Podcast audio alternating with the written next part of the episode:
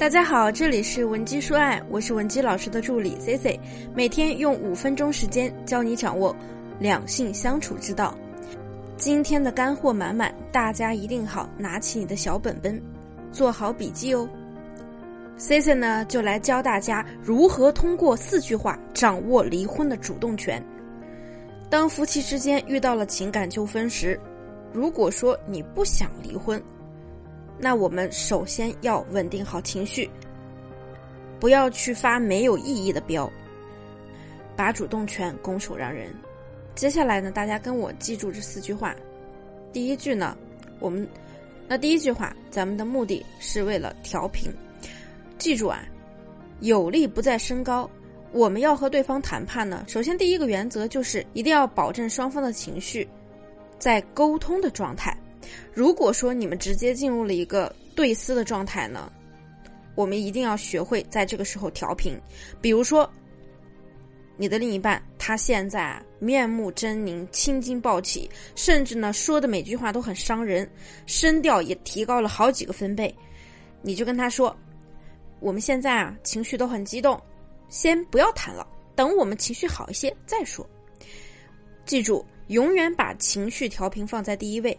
因为夫妻之间呢，最浪费生命的行为就是互喷，撕逼呢是永远无法形成结论的。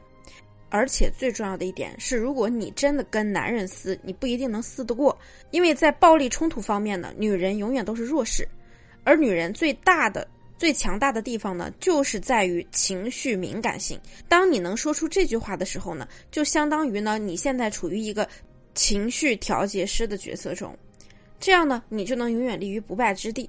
那我们来说第二，那我们来讲第二个维度啊，就是要交集。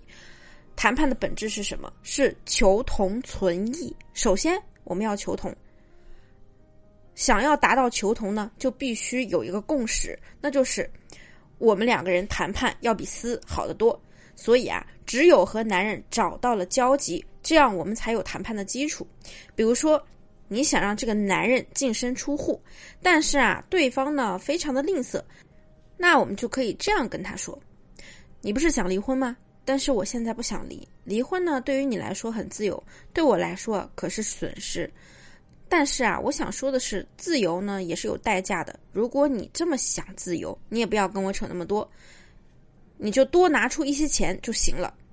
你看。”咱们说的是我们的交集，那就是我们两个人都同意离婚这件事儿。那我们怎么一起促成离婚呢？就是要强调共同的目标，才有谈的基础。那我们再来讲讲第三个维度，那就是视角。很多人都说啊，老师，我不知道怎么去说服男人。我说，那你是怎么说服的呢？对方就会说，我跟他说。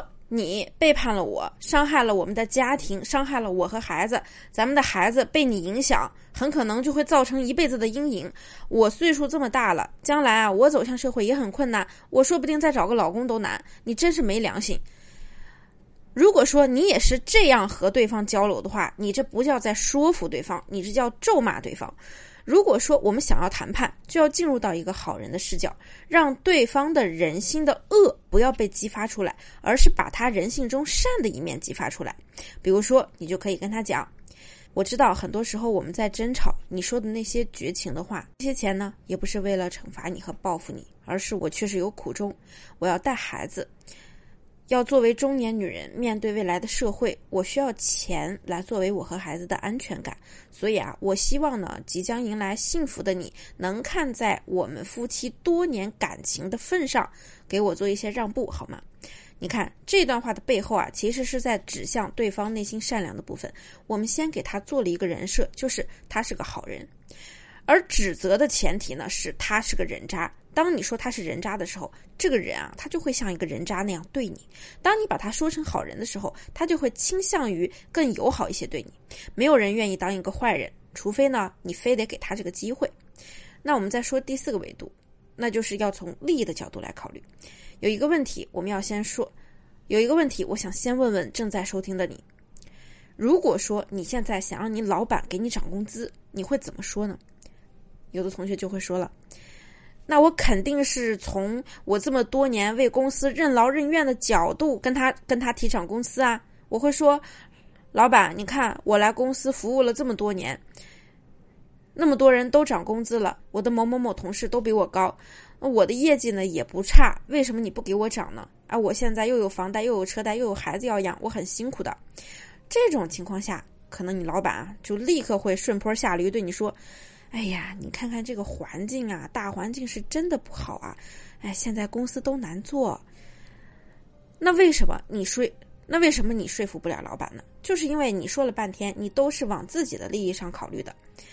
我们想要说服别人啊，就要让对方的利益说服他自己。那聪明的人会怎么说呢？可能他会说：“哎，老板，最近呢有一个猎头在挖我啊，他给的年薪啊比我现在高了一倍多呢，我有点犹豫，因为呢我对我们公司也是挺有感情的。”我听说啊，好几个同事也是想跳槽了，因为他们也总说，连我业绩这么好，老板都不涨工资，那他们可能就更没戏了。老板，其实你给我涨涨工资啊，也能稳定一下人心，让大家有点奔头啊。一个是威逼，一个是利诱，总之呢，都是指向老板的利益的。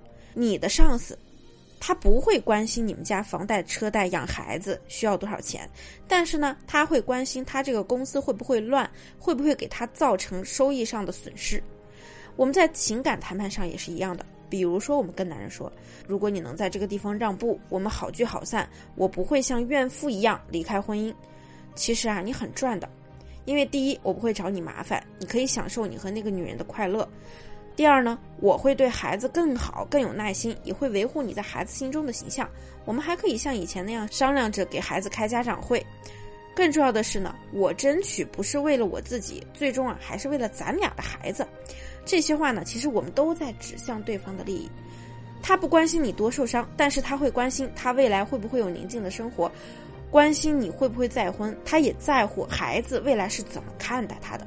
所以啊，你要找到对方的利益，让他自己去说服自己，这才是说服的最高境界。你懂了吗？如果说你现在在感情中也有很多解决不了的困惑，想让我来帮助你，也可以添加我的微信。文姬零七零，文姬的小写全拼零七零，即可获得一次一对一免费情感咨询服务。好了，我们下期内容再见。文姬说爱，迷茫情场，你的得力军师。